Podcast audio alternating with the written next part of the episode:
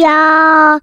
一个相信你的人。欢迎收听电玩店，我是店长迪恩。本集节目依然没有人夜配，不过没有关系，这非常像极我平常录音开场的节奏。但是今天超爽的，终于又有听众留言了。那应该不是新的听众，因为就他留言的内容上面看得出来，应该是我们持续有在收听我们电玩店的老听众。那当然，他的留言我们等一下再做一个呃，怎么讲，简单的开场之后，今天这一集应该就是来好好的回馈给他。不过也不是这么单纯，只是在讲他回馈的内容。那当然跟自己最近身边遇到的一些事情，可能多少有些关系，所以我们把它融合在一起来讲今天这一集的主题。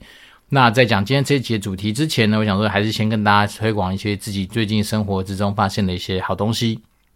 那首先呢，啊，最近很久没有跟大家讲说我在看什么剧了嘛。那最近其实花了一些时间把那个《台北女子图鉴》哦，这个在网络上应该是充斥蛮多讨论的一个算是台剧，把它给看完了。那我只能说，我个人不怎么推荐呐。好，一方面是因为它里面的很多的一些内容的安排，我觉得有点太过了。那所谓太过，就是说很不像是一个应该是正常的爱情里面会发生的一些剧情，感觉好像很刻意的去强调是说哦，可能台北人对于爱情观会有不同面向的男性或怎么样。那我觉得这种东西就是多人设发生在某一个人身上的时候，你就有点错乱，就不太知道说他到底啊、那个人被赋予的角色跟他的定位是什么。所以我觉得有些东西。我个人觉得蛮怎么讲，就是我觉得演技上面啊，或者是说整个内容的一些呃安排上面，不会是让我觉得说非常的自然，非常的好看。所以我基本上很多地方能够跳，我就把它跳掉。那我只能说，果然有些人说很不推的原因，我大概能够理解。那在这边也是可以奉劝大家，如果想看的话，不见得哈需要用到就是非常正常的速度去看它，你可以加速，你可以跳段落，甚至。我那时候呃，好像有些片段，还有一些什么类似泪床戏的部分，因为毕竟不可能让桂纶镁去露奶嘛，所以他一定是有一些泪床戏的部分，我就直接跳掉，因为我觉得那对我来讲其实一点吸引力都没有，对，蛮少数的啦。好，那再是呃，另外一个就是我觉得最近有一次网友推荐的那个《间谍家家酒》啊，好像它的英文叫什么 Spy 城那个 Family 吧，所以蛮值得推荐的。哇，他就是讲一个嗯。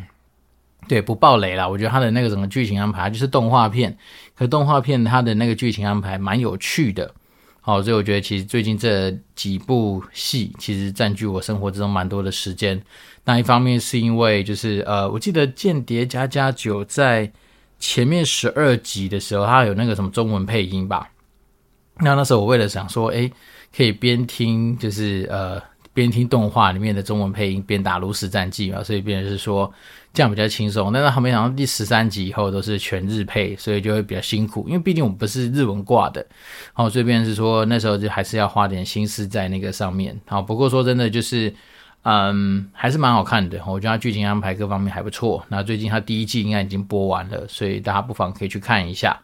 好，那今天这一集啊，其实，嗯。怎么讲？我们今天这一集现在先念一下听众的留言好了。他的留言当然可以是五颗星哦。然后他的那个留言的名字叫做忠实听众。然后说：“迪恩你好，很喜欢听店长分享自己的一些经历。自己读外文科系，却从来没有出过国。虽然之前的集数也有分享，但还想再听店长讲解一些出国的经历、流程或是美角。最后祝福店长全家平安健康，女儿感冒快快好起来。”好，非常谢谢我们这位老听众了，因为毕竟他立留言就说是忠实听众嘛，然后他想要听到一些更多国外经历的东西。那他说他念外文系的，好，那当然外文系并不仅限于英文吧，好，比如说日文啊、韩文啊、土耳其语文啊、啊、呃、斯拉夫语啊什么，其实应该都算是外文系的防守范围。但是我不知道你是念的哪一个语系，那姑且当成是我比较熟悉的是英语语系好了。那可能今天这一集就会稍微跟大家聊一些，是说呃，除了他刚刚提到说可能出国的一些流程之外，那有一些我自己身边的朋友或者我自己家人遇到在国外比较需要大家在出国之余比较先要去留意的一些风险上面的一些控管的事情。那这东西当然也是跟最近呢、其实大家都知道那个 FTX 哦，如果说大家有兴趣的话，其实在网络上打上 FTX 应该会有非常多相关的报道。那最近我身边之中就有一些呃，可能在币圈已经做很久的一些大佬们的一些同学啊、朋友啊，那陆陆续续有看到他们其实都有一些文章在分享。那首先我们当然知道说，很多人百分之八九十的资产都放在这个全世界第二大的一个什么虚呃虚拟货币哦加密货币交易所。所以当今天发生这样的问题的时候，你钱拿不出来，很多人甚至就应该已经大概你的很大部分的资产就吃龟苓膏了。好，那当然在这个过程里面，其实那时候。我比较有印象的是，我一些朋友们，他们其实在这件事情发生之前，可能是前几周，或是也许是更早以前，他们开始就好像有发现到说，FTX 这个交易所它有一些不是太正常的一些金融行为，所以他们陆陆续续可能就已经以所谓的风险控管这样子的一个角度出发，去做好他们应该要有的一些避险啊，或者是说。基本上就是宁可不要赚到这边给你的高额的一些什么呃利率啦，什么定存，什么高高利率定存、高利率活存这样子的一个算是充满诱因的一个投资机会，所以他们很早就开始做一些就是资金的撤出。好，那真的也算是非常幸运啦，因为我那些朋友他们也只是说，他们也不知道为什么。因为他们也不知道说会发生什么样的事情，但他们总觉得直觉告诉他们不太对劲。那果不其然哦，他们其实后面确实就是有成功闪过这一招。但是他们说，也不能说成功闪过这一招是什么呃特别的操作，那单纯只是因为，也许他们以前在正规的金融圈上面呃受过的一些就是。怎么讲？那种就是经验吗？或者是说一些那种就是那个产业的熏陶，所以让我们对于风险控管特别有一个就是算是呃敏锐度。对他们说，当然有的时候你可能会错杀，这是没有错。但是像这种时候，你只要能够闪过一次，其实虽然说你可能损失的是一些账面上面的获利。好，但是实际上你不会吃到归零高，不会让你的整个资产就此蒸发。所以呢，这种就是变成说，我觉得很多时候也是这样。好，就像我们今天这一集的主题，可能会聊一些跟旅游有关的事情。但是在旅游有关的时候，往往很多人在介绍旅游这件事情，都会先把说，诶，去哪里玩好玩啊？去哪里玩 CP 值比较高啦？或是说怎么样去做最有效的时间跟娱乐上面内容的安排？但是其实我自己觉得说。透过我们自己家人的一些经历，或者我自己以前在国外走跳的一些呃心得，我觉得其实真的是还是要把风险这件事情优先的在你的旅游之中要去做一些准备。好，那我们今天就先来讲，因为毕竟他说出国有哪些流程嘛。那如果当成你今天是英语系的国家，或者说你刚好就是有机会往哈欧洲去，欧洲算是多语系的地区。那如果假设你今天英语系国家，像我自己当然是首选是美国嘛。好，那基本上以前我们小时候去美国是翻非常困难的。为什么？因为美国它其实是一个呃以前签证很严格的地方。好，那当然是我记得马英九执政那几年吧，所以他就让美国好像是开放说，我们现在去美国，你只要先上网去填一个 ESTA，然后把你去美国的一些目的啊一些资讯填一填之后。好像你只要列印出那个 ESTA 的资料，你就可以直接飞美国，哦，不用去办签证。那我们早期小时候去美国的时候，你就必须要去跟那个他们那个什么 AIT 吧，美国在台协会去做面试。然后面试之前也麻烦，就是你要先上网去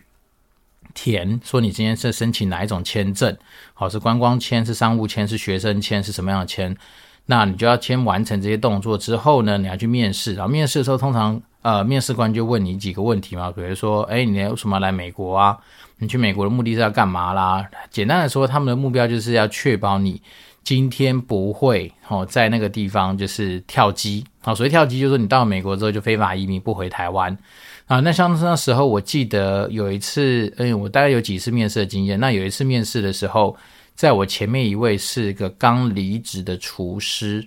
好，我记得那时候好像稍微依稀听到那个面试官就跟他说：“抱歉，我没有办法发那个签证给你，因为以你的条件，我很难就是百分之百确定你一定会回来台湾。”好，因为那个厨师就讲说他刚离职。然后可能大家还是会提供一些资产的资料，说他在台湾其实是有资产的，他不太可能会离开台湾，怎样怎样讲。但是就那个面试官跟他聊完的时候，面试官就去跟他说：“诶，我觉得你好像可能风险比较高，好，所以就驳回他的那个签证的申请。”那对我来讲，我都还算简单。但是我记得有一次啊，因为那一次我是算是观光签，然后我还跟他讲说：“诶，我要去把我弟弟接回来。”说那面试官就非常紧张，他说：“诶，你去美国干嘛？把你弟接回来？”我说：“哦，没有。”因为我弟在美国游学，然后我自己就刚好暑假去玩的时候，顺便跟他一起回来。那我甚至跟他那时候就是这样讲说，嗯，我当时候只是大学毕业，然后其实我在台湾已经申请到台湾的研究所，所以那时候我还把研究所的那个入学证明提供给他看，那他就知道说，，OK，好，我们基本上回来的机会很大，我们不太有可能在美国乱搞，所以那时候他就发了那个签证给我，所以这就是到美国去，你可能之前哦，我们以前遇到的一些过程就很繁琐，但现在就很简单，现在真的就是上网填一填，隔天还是还是几天之后，基本上他就会有一个那个通知书说，哦。类似你通过啦，然后就给你个证明，这样，所以就相对真的很简单。但是到美国的去的时候，也不代表说你今天拿到签证就一定可以顺利入关。好，你可能到海关那边的时候，还是要非常呃谨言慎行。因为我印象中最有趣的是，好像小时候吧，我第一次去美国也是人生第一次出国，大概就是我幼稚园毕业，所以你可以想象，大概是个六七岁的一个小家伙。然后那个时候算是我外婆带着我。去美国去找我舅舅，因为我舅舅那时候在美国留学，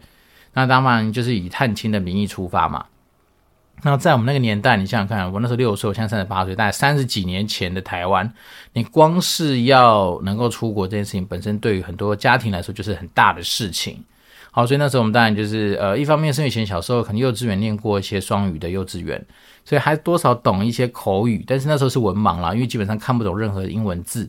但是那时候大家就懂得说怎么跟人家沟通嘛，所以那时候就跟着我外婆两个跑去美国找我舅舅。那我印象中好像在出关的时候，真的就遇到一些麻烦，好，因为那时候哈海关就看到我外婆一个老人家带着一个算是六七岁的小朋友，然后来美国，然后说要探亲，他们就觉得这是高几率会跳机的可能。然后那时候他又跟我聊天，然后我那时候也很傻很天真，就想说哇。有机会可以跟老外聊天，所以他当然问我什么我就答什么。那我印象中，他那时候问的比较呃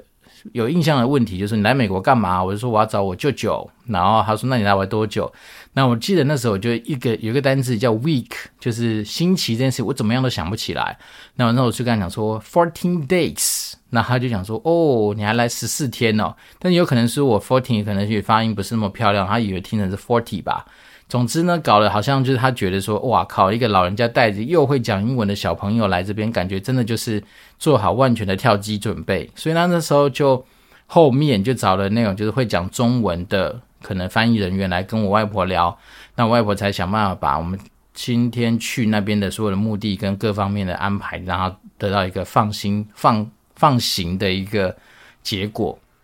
所以那时候入关，我记得我虽然是没什么印象，但是我印象中后面那些长辈说，我们那时候其实光入关，哦，就是我舅舅在外面等待，就等了大概两三个小时。可见那个时候应该是除了海关问完我之外，我记得我们被带到旁边的另外一个房间，再去做二次的一个交涉，那最后才顺利进美国。啊，所以变成说美国其实早期啦，其实他们对于那种非法移民啊，其实是抓蛮严的。那以前我印象中，如果没记错的话，美国其实，在很早以前，它的治安其实也是非常不好的地方。我印象中那时候，小时候我们家就是有那种用那什么 D 啊 V 八，就是那种录影机，就是你拿在手上那种手持录影机。我记得我那时候印象很深刻，是我们在机场，那我舅舅只是把那个可能那台就是比较大的那个连外箱放在地上，一转过头，它就不见了。好，所以这是发生在美国的事情。那当然，印象中其实美国很多地方本来像是 downtown 这种地方，它的治安通常都不会是非常好。所以那时候我记得有去呃游学的时候，每到晚上，哦，也许有些同学会开车，我们就去 downtown，可能去一些夜店或者去一些 lunch bar 上面去聊聊天，去感受一下美国的夜生活。那那时候其实很多人都会提醒我们说，在美国的 downtown 有 LA downtown 哦，可能有些角落能够闪就闪掉。那确实就是，也许美国它真的很大啦，所以你也很难去说哪个地方一定怎么样啊。但是就我们那时候其实是，呃，暴雪总部在尔湾，那在尔湾那个地方，那尔湾的地方据说是整个加州算是少数呃治安非常好的一个区域，所以就是相对来说比较安全。但是像美国。好像大家知道吗？觉得纽约我是没去过，但是我有像有些亲戚说，在纽约有些区真的就是感觉蛮恐怖的。好，所以变说，在美国或是在很多国家，首先去的时候都是要先优先的把自己的那种就是呃怎么讲忧患意识嘛，或者是说呃随身安全的意识要拉高。好，举例而言，比如说像我们那时候。钱这种东西，你就不可能说到处。呃，明目张胆的放在自己的皮夹里面，然后可能就会左藏右藏，脚底放一点，袜子里面塞一点，内裤里面塞一点，或哪里塞一点，就是你会让你的钱有意识的分散。啊，这件事情当然，也许可能很多那种旅游部落客应该都会教大家说怎么去呃做这样的准备。那这样做是其实是有原因的。然后一方面是我前个同事，他天生就是背包客，他很爱到处去走。那他常常去一些你通听都没听过的地方，比如说摩洛哥啦。然后比如说一些就是那种，嗯，也许不是那种旅游胜地，但是他可能就是你可能一辈子都想去看一看的地方。那他就是说他已经养成这种习惯，就是基本上出门他们有那种就是所谓的呃藏在身体里面的包包，哦，就那种特别小的包包。然后呃，比如说重要的东西，主要就是护照嘛，那种重要的文件，然后通常都放在那个包包里面。然后钱就到处塞嘛，可能说你的笔记本里面塞两张，然后皮包里面当然会放嘛，意思意思一下。如果说假设你今天真的是遇遇到了扒手，然后他目标就是你的皮包，那至少你不会损失太大。那他们也是有一点点东西的收获，就比较不会来找你麻烦。然后所以诸如此类东西，就是在国外特别需要小心的。好，那如果今天你离开了美国，因为美国其实。呃，你也很难说一定会遇到危险，因为有时候他们看亚洲人，除了多少还是有那么一点点歧视的时候啦。但是我记得那时候，其实如果你自己没有太在意这件事情，然后你敞开心胸跟一些不管是呃黑人那种高大壮的黑人去做一些攀谈什么，他们其实也都蛮和善的。对，但是我是说，啊、我们离开美国之后，如果假设今天去欧洲，那欧洲基本上因为自从有了申根签证之后。好，那你去欧洲玩就更方便。那申根签证，我已经忘记要不要签。我那个年代其实申根签证是要签的啊，就是你要去一趟，反正它有不同的呃，算是什么办事处吧，就看你第一个到达的地方是哪里。好，那很多人是有些人是说，你以你第一个入境的地方作为你申根签证的那个选择的一个领事馆。那如果说假设你今天。好像也不见得说一定是第一个啦。如果说有些人是说你只要经其途中会经过的，或者在你的旅游行程里面会经过的，你都可以去。然后举例人，比如说你今天要去呃英法德，好，假设你第一站是英国，那你可能就在台湾去找那个什么英国呃办事处去做那个申根签证。那我那时候去欧洲的经验是因为我先飞奥地利，所以我那时候我记得我就去那个奥地利在台办事处。去办了我的申根签证。那有了申根签证之后，像我那时候去奥地利，然后有去德国，有去意大利。其实你只要拿申根签证在里面都可以畅行无阻。好，那只是讲到说欧洲的话，其实我觉得欧洲就要更加小心你的财务跟一些算是，我觉得人身安全其实还好，那反而是财务这件事情就是要特别的留意。一方面是因为呃大家都知道嘛，应该就是耳熟能详是不管是法国啦、西班牙啦，或是说。呃，even 德国、意大利好，其实扒手非常的多。那这东西当然，那时候我去玩的时候，我记得好像有导游稍微跟我们分享过，说因为在吉普赛人的教义里面，尤其是像意大利那边吉普赛人非常多。他说，因为在吉普赛人的教义，他们也是呃信奉基呃基督教吧，但是他们说在吉普赛人的好像是什么他们的传统，还是他们以前的的传说里面，就是说，因为他们其实扮演的呃。角色有点算是帮助耶稣去偷一些就是他们所需要的东西，所以在好像吉普赛人的世界里面，他们是鼓励偷窃这件事情，他们不觉得说偷窃一定是一个非常十恶不赦的行为，所以对人是说，你就会发现说，在那个地方其实会充斥着很多的扒手啦，然后很多时候很多人会来干你的东西啊，割你的包包啊，或是趁你不注意的时候，你的一些随身的东西就不见，好这件事情好像对他们来说是一个稀松平常的事情。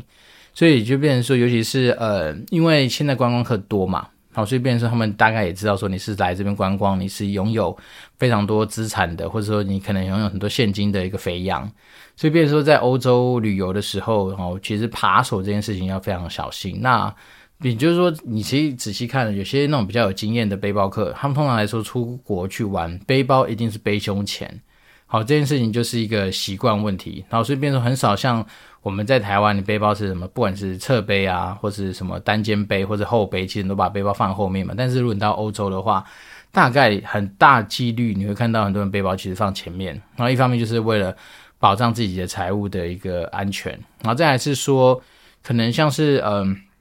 你如果搭火车的时候，好像台湾不是高铁上面会有那个什么行李暂放区吗？好，那这边不得不说，就是一定要让你的行李不能够离开身边。好像我那时候去，我从奥地利去意大利玩的时候，我们坐火车嘛，我的行李基本上都压在我的脚下。就算因为我们是坐那种就是比较长途的，你还要隔夜，那你过夜在睡觉的时候，基本上你的行李都是压在脚下，不会让它离开你身边。好，这为什么特别讲这个呢？是因为呃有一次好像是我们自己亲人，就是我妈妈跟我弟弟，好，我亲弟弟跟我亲妈妈他们去意大利玩的时候，他们那可能那时候真的是疏于防备。所以那时候我们就把两大箱的行李就直接放在我们刚刚说的类似那种就是火车的行李的什么暂放区。好，我觉得没想到他们两个也是，嗯，怎么讲，就是可能相信人性本善吧。所以他们就跑去睡觉啦，跑去坐他们的座位。就是当他们要下车都发现，哎，空的。好，那个地方整个就是空的。所以可见他们那时候真的应该是可能在威尼斯或者在哪里上火车之后。他们也许把东西放完之后，就上来把他们整个行李就直接搬走了。好，然后那时候真的蛮惨烈的，因为就我妈妈说，好像是呃，他们大部分的可能在前几站买的一些纪念品都放在里面，然后随身的衣物就不说了嘛。那像我弟弟自己，他是建筑师，然后那时候还那个 MacBook，他的所有的心血加上他的 Hard Drive，就是那个硬碟，好像都在那个行李箱里面，所以就瞬间归零。对，但那个年代好像又不流行什么那种，就是云端备份或什么，所以那时候基本上就是真的蛮多的东西，就让自己重新做一个算是呃重开机的一个过程啦。所以这东西真的说实在的，就是在国外啊，有一些可能在我们台湾已经非常习惯的这种相信人性本善的这样子的一些思维，真的到国外之后，我觉得呃。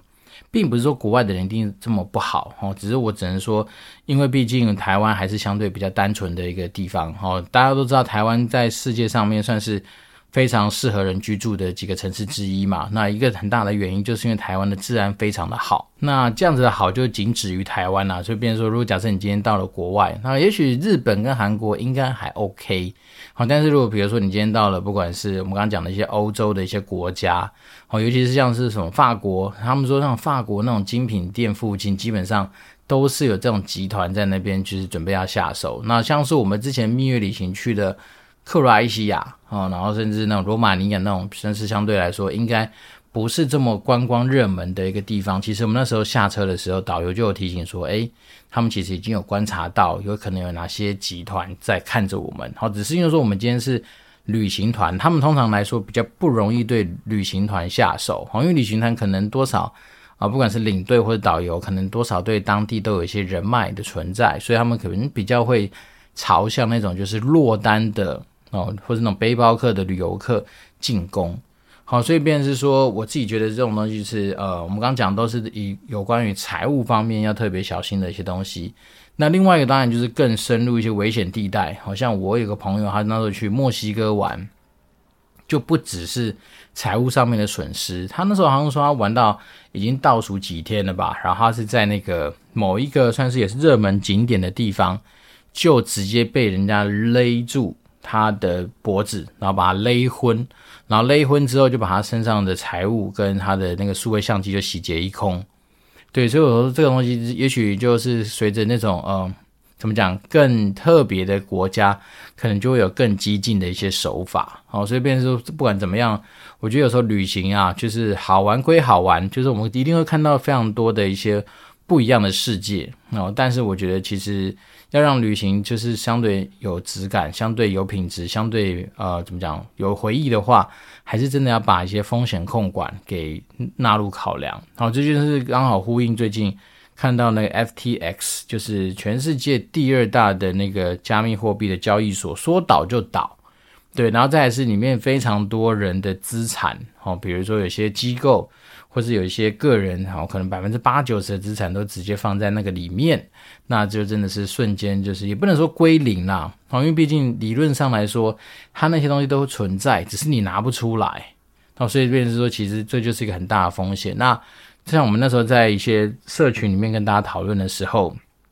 如果是真的完完全全风险控管在乎的人，甚至现在可能就会直接从啊、全世界最大的加密货币交易所币安。里面把他们的资产都先都提出来，就是变成说我宁可拿着美金、拿着台币，都比这些加密货币来的好，甚至要不然就是把这些加密货币从那些交易所离开，转到自己的冷钱包里面，哦，或者自己的不管热钱包或冷钱包，反正就转到自己的钱包里面，而不是让这些钱继续放在加密货币交易所去什么享受那个什么高利率的一些操作。哦，简单的说就是让资产先回到自己身上。对，但是在这个讨论过程里面，还是有人就说啊，应该不会怎么样啦，我们应该还是持续要去相信哈，全世界最大加密货币交易所的一些信。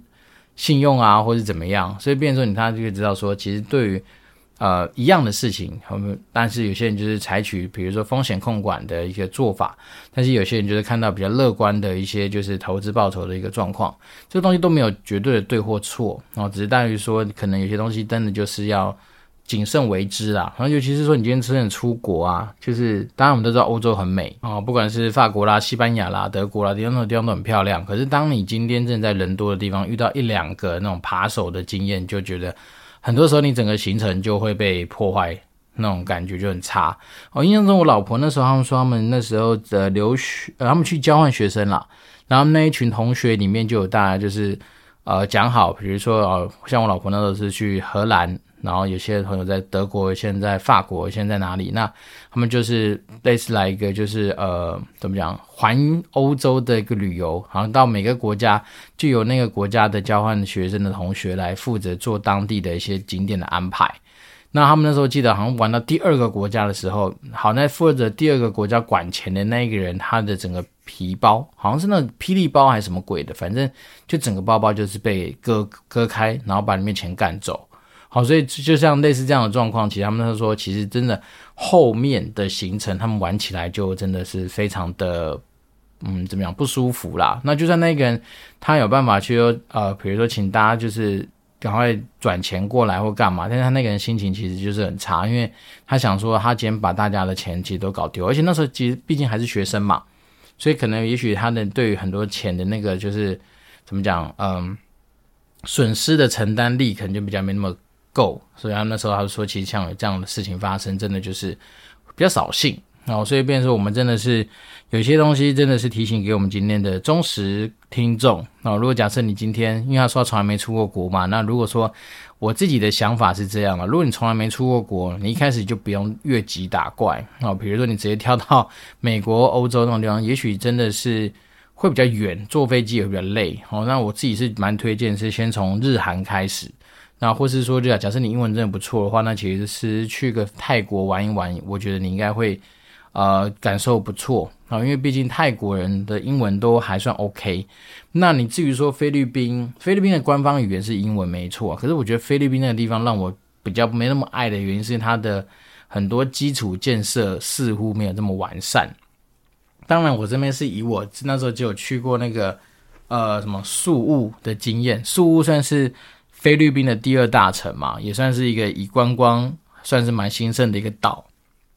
可是我觉得那个宿雾给我感觉就是，除了说你饭店那个地方富丽堂皇，好，非常漂亮，非常干净，然后看起来就是非常 fancy 这样子。但是一出饭店旁边的路就鸡巴烂，就是那种你就知道说那种连柏油都没有，然后他们的主干道大概就两线道。你把它想象成你今天在仁爱路上面，好，比如说仁爱路、新义路这样的主干道上面，他们就是两线道，就是他们最主要的交通要道。然后就是没有柏油，然后旁边坑坑巴巴的。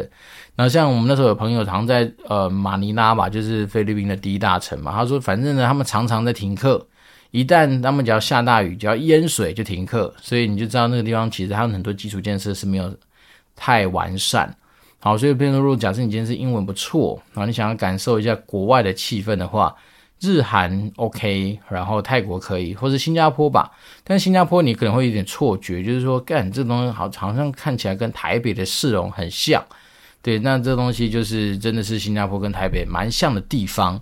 好，那如果说你去马来西亚也 OK，只是马来西亚它真的太大了，它非常多的一些点，所以你可以考虑一下，看你想玩岛的呢，还是要玩跳岛的，还是要玩怎么样，都有不同的一些玩法。对，那当然，如果你想要直接去欧呃欧洲或美国，其实也不是不行，好，只是说你可能要做的功课会稍微多一点，因为毕竟你可能一趟飞机飞就飞了十几个小时，所以你当然会希望说到那边就好好的去玩，然后再来是到欧洲，有的时候你会对于出国的这样的事情。的一些怎么样空间感会比较不一样啊，因为欧洲很多是内陆国家连在一起，所以往往你搭个火车就出国嘛。好，比如说你可能从呃怎么讲奥地利搭个火车，开几几个小时之后就会通过奥地利的边境到意大利，所以这种东西就跟你在台湾很很不一样，因为台湾出国基本上你一定要坐飞机嘛。那那种感觉像是好像今天从苗栗好，也许跨到了台中，或是跨到了啊、嘉义，然后就像出国一样这样感觉，所以有时候会觉得有点不太真实啦。但是这种东西真的就是要实际上去体会过之后才会知道。那中国我自己最近是比较不建议去，好，因为毕竟它现在的封城的状况还是蛮特别的，你也不知道什么时候会被抓到，然后就封起来。然后所以我觉得像这种非常高风险的地方的话，能省或者能够避开就先。跳掉了，然后等到以后可能真的局势比较明朗了，那你可能对于中国的一些古迹，或者是说一些讲真的，中国很多那种沿线的那种一线大城，它那边的繁华程度应该是吊打台北啦。我讲真的，像是那种上海浦东的那个地方，因为浦东算是新的开发的区域嘛，像什么环球金融中心啊。它的什么经贸大厦，就那几几栋，就是都比高的嘛，随随便便一栋都应该都比一零一高。然后重点是那边好几栋尬在一起，所以它那边的很多的一些怎么样，硬体设备，其实说真的，它的发达程度其实不输，甚至应该是赢过台北蛮多的。然后不要说是沿海城市，沿海城市已经发展到不行了嘛。那如果说你今天去它里面那种二线城市，哦，就是稍微再往里面走一点，好，举例，比如说你去，诶，苏州算不算？反正就是。有一些他们所谓的二线城市，但是只要靠近一线城市附近那些地方，其实他们的硬体建设也都还蛮强大的。对，但是当然就是我讲真的，世界真的很大，因为像我自己，像非洲我也还没去过，中南美洲也还没去过，所以还是有很多地方，呃，我自己也蛮期待未来有机会能够去走一走啊。比如说像欧洲，我也没有去过什么英国、法国、西班牙那些都没去过啊，都是去过一些很奇怪的地方，哼，就是一些相对那时候，呃。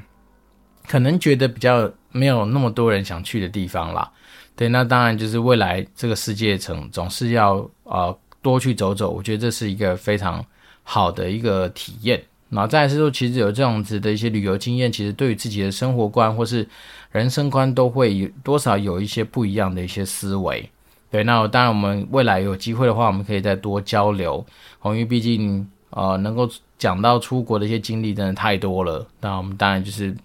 呃，看你想知道哪一个国家的一些故事，如果刚好我有去过的话，那我就照我的一些东西去分享。那当然，我们还是非常感谢这一集终于有听众留言了哦，他是在双十一那一天，就是特别留言给我们，好，是忠实听众，那非常感谢他提出来的一些呃有兴趣的内容。那刚好搭配我们最近想跟大家提醒，就是风险控管，其实。在很多地方都必须要去好好的做一些准备跟思考，不管是你在投资上面或者在旅游上面，其实很多时候的心态都是应该是要一样的。